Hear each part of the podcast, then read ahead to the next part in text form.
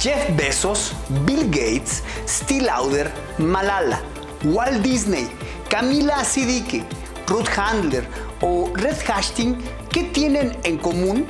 Que son hombres y mujeres que se enfrentaron a un límite profesional para acceder a puestos de alta dirección conocidos bajo el término techo de cristal.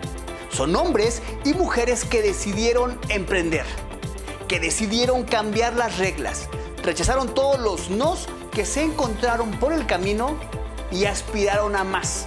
Son hombres y mujeres que hicieron oír su voz, aun y cuando los gritos que las querían callar parecían ser más fuertes.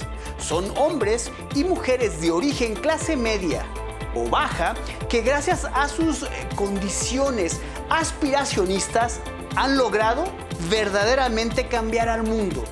En una revisión a sus biografías muestran que la constante en estos líderes es el aspiracionismo, término que en las últimas semanas ha estado satanizado. Esto al menos en México. En el libro El arte de la guerra de Sun Tzu hay un pasaje que vale la pena citar. Al mundo no le importan tus sentimientos. De hecho, al mundo no, no le importas. Lo que importa es lo que haces con lo que te tocó.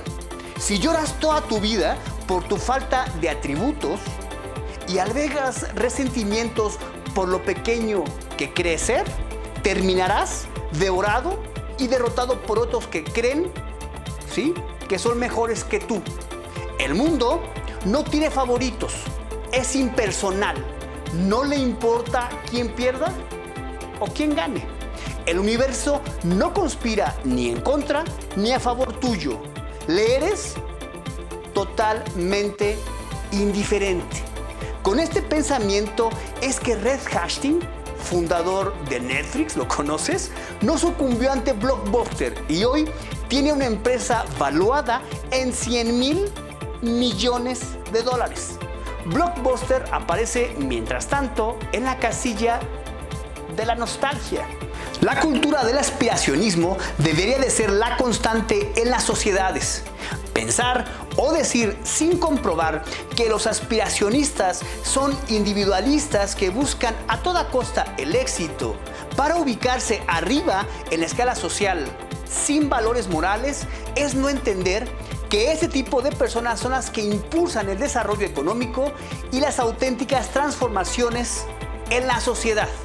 Y que todo lo contrario, por regla general, los mueve el deseo de trascender para beneficio de los suyos y de la sociedad en la que se desenvuelven. Cuatro breves ejemplos. Nokia rechazó a Android. Yahoo rechazó a Google. Kodak rechazó a las cámaras digitales. Y sí, Blockbuster rechazó a Netflix. Así que te sugerimos, toma riesgos, acepta el cambio, hazte tan poderoso que tus competidores se conviertan en tus aliados. Sigue innovando. La edad la edad es solo un número. Solo aquellos y aquellas que siguen intentándolo tendrán éxito. Y por último, pero no menos importante, Lamborghini fue fundado como resultado de la venganza del dueño de un tractocamión que fue insultado por Enzo Ferrari, ¿sí? El fundador de Ferrari. Así que nunca, como regla, subestimes a nadie. Solo sigue trabajando duro, invierte tu tiempo sabiamente y no tengas miedo de fallar. Yo soy Eduardo Valdés y esto fue a fondo para así se dice punto TV.